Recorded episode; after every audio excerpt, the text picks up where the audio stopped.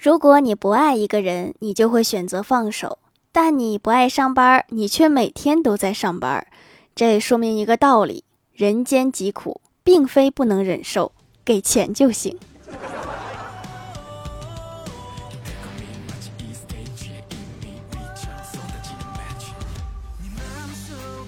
Hello，蜀山的土豆们，这里是甜萌仙侠段的小欢乐江湖，我是你们萌豆萌豆的小薯条。昨天看到一个帖子，大家都说下自己都花过什么莫名其妙的钱。我看了一下，还真是五花八门。我挑了几个分享出来给大家。一，出租车一口价要二十，我说打表吧，打表到第二十六。那司机看你的眼神是不是都不对了？为了省电费，回老家避暑，回来发现空调没关，绝望了是吧？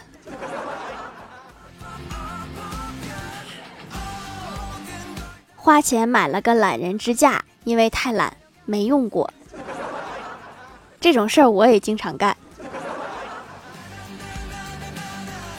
买了一箱水果，先从坏的吃，吃到最后，结果吃了一箱坏的。水果就是这样一个物种，先吃坏的，等好的变成坏的，接着吃坏的。辣椒十块钱，辣到去医院花了八百。这一定是四川的辣椒吧？过年看见一件一千多的羽绒服，舍不得买，打了一天的麻将，一人给他们买了一件儿。下次应该把打麻将的钱先花了。磕了六块钱一袋的西瓜籽儿，花了三千块钱修牙。那我比你幸福一点，我是吃五块钱的鸡柳把牙崩了。买了一条五十的裤子，下车丢在公交车上忘了拿，花了八十打车追了公交车几十里也没有追上。那你这个真是亏大发了。买了个会员，第一集喜欢的男演员死了，是什么剧呀？我突然感兴趣了。我哥今天接到一个妹子电话，他还没来得及说话，妹子就说：“明天我就走了，以后也许再也看不到你了。一个人要学会照顾好自己，爱你。”然后就挂了。我哥心想：这个世界上还有妹子留恋我呀！激动的马上打电话回去，却发现手机停机了。然后怀着无比激动的心情，给这个号码充了一百块钱的话费，再打电话，对方传来响亮的粗音：“喂，哥们儿，谢谢了。”这算不算骗局啊？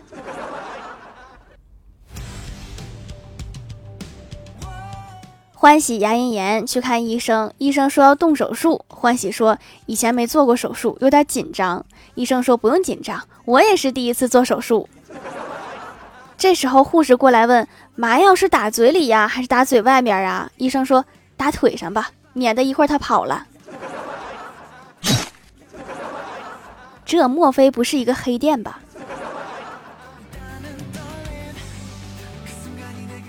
公司团建，所以租了一辆车一起去。小仙儿晕车，在车上吐个不停，几乎连胆汁儿都吐出来了。我们只有不停的安慰他。好不容易到目的地了，下车之后看到他满脸的憔悴和虚弱，我问：“你现在感觉怎么样啊？”小仙儿娇弱的说：“我感觉饿了。”这种时候还能吃下东西吗？不愧是吃货。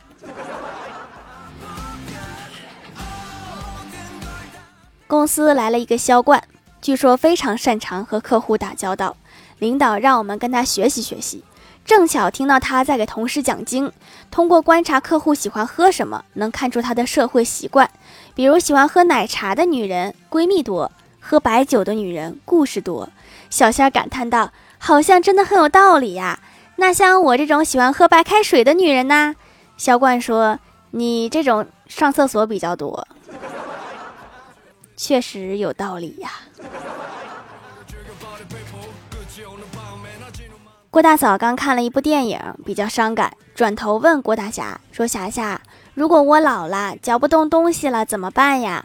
郭大侠说：“我会把我最喜欢吃的嚼烂了给你吃的。”郭大嫂感动地说：“霞霞，你最好了。那你最喜欢吃的是什么呀？”郭大侠笑着说：“甘蔗。”滚犊子！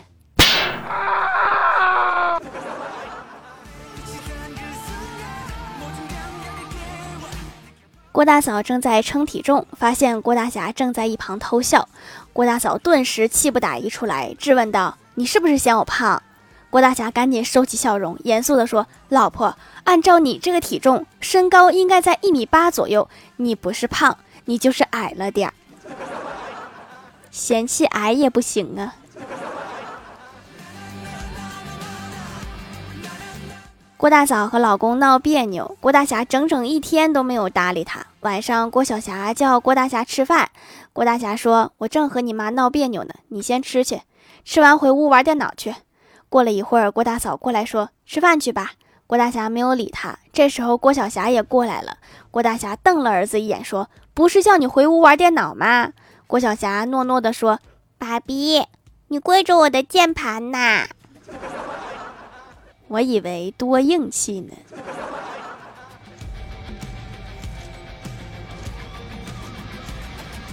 跟一个医生朋友聊天，我问他：“你作为医生，经历过哪些比较有意思的病例呀？”医生想了想说：“去年有一个病人是肺部隐球菌感染者。”我纳闷儿，我说：“肺部为什么会感染真菌呀？”后来经过询问才知道，该患者每次洗袜子前都要用鼻子闻一闻。那我得告诉我哥，以后把这个习惯戒掉吧。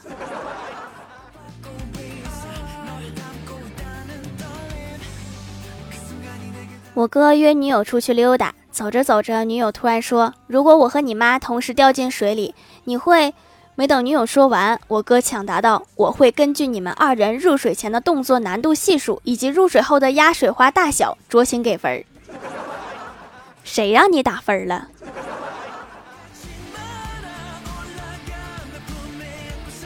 偶然听到工地上一个大哥跟儿子的对话，儿子问：“我们的校服为啥跟你这个工服这么像呀？”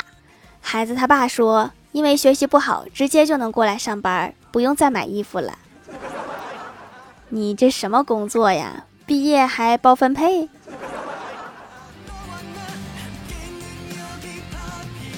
我觉得某些平台的人真的有毛病。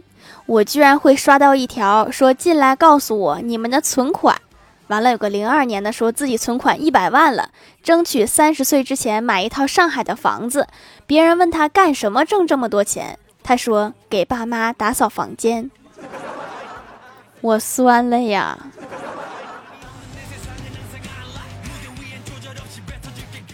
嗨，蜀山的土豆们，这里依然是带给你们好心情的欢乐江湖。喜欢这档节目，可以点击左下角淘链接“蜀山小卖店”支持一下我，还可以在节目下方留言互动，还有机会上节目哦。下面来分享一下听友留言。首先，第一位叫做苏安晨，他说上段子一枚。有一天，一只鸭子去面试，面试的山羊对鸭子说：“鸭子，你面试成功了，但是你可能不太适合我们公司的环境。还有，公司是干什么的呀？”鸭子说：“那贵公司是干什么的？”山羊说：“我们做麻辣鸭脖。”鸭子说：“对不起，打扰了。”这不能签劳动合同呀，这得签卖身合同。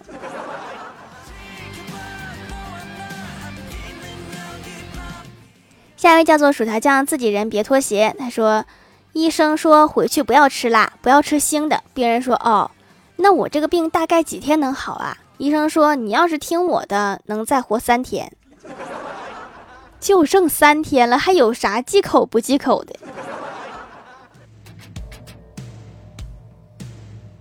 下一位叫做帅气的孔一德，他说：“我是学游泳的，体重只有七十八斤，你们羡慕去吧。那多高呢？”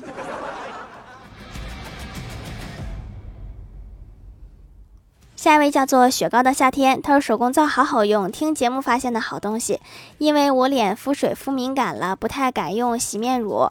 问了客服有专门敏感肌用的手工皂，试了几天非常好用，不会敏感，没有刺激。洗完还有一层保护膜，皮肤嫩嫩的，太舒服啦。那个肤水是指肤酸性的那个水是吗？那个敏感肌根本就不能尝试。工作原理就是把外面一层的角质层腐蚀掉，里面的就嫩了。敏感肌本来角质层就薄，可不能这么挥霍呀。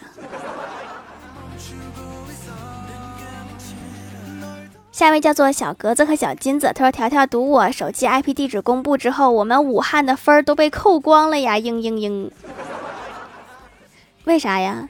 武汉咋的了？”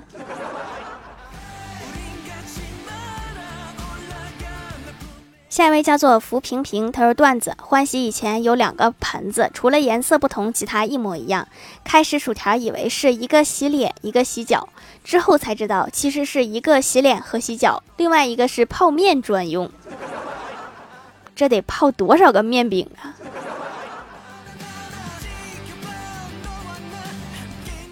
下一位叫做彼岸灯火，他说老北京面馆最大特色就是吆喝，一对情侣去吃面，跑堂吆喝上了。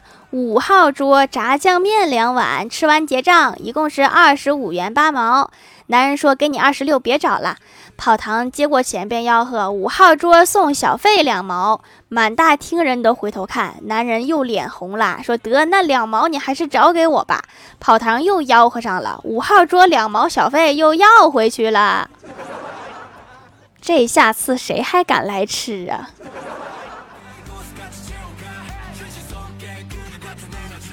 下一位叫做不是清真，他说蜀山小卖店竟然是六年老店，小薯条坚持做一件事情的精神太值得我学习了。还有活动，多买更划算。我买的祛痘皂和黑头皂，祛痘效果挺快的，黑头也在慢慢改善，效果一点不吹，是真的有。皂也很大，用了很多次都不见变小，真是太不错啦。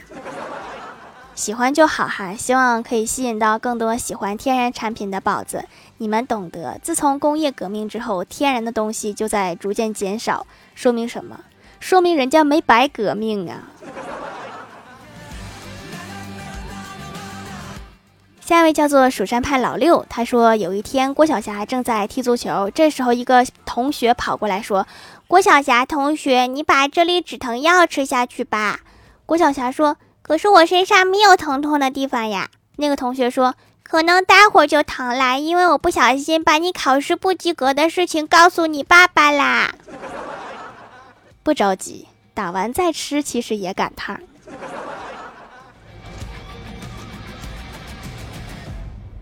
下位叫做乔寻丫，他说：“段子薯条读我，为什么寒假比暑假短？因为热胀冷缩。”那为什么作业还一样多呀？因为质量不变呐。这个物理真是让你学明白了。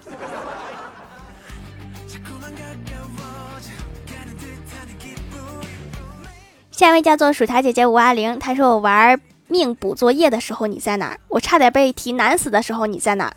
你的人拿藤条指着我的时候，考虑过我的感受吗？就算全校的人都忘了我是什么样的学生，你班主任不能忘呀。这个班主任是招谁惹谁了？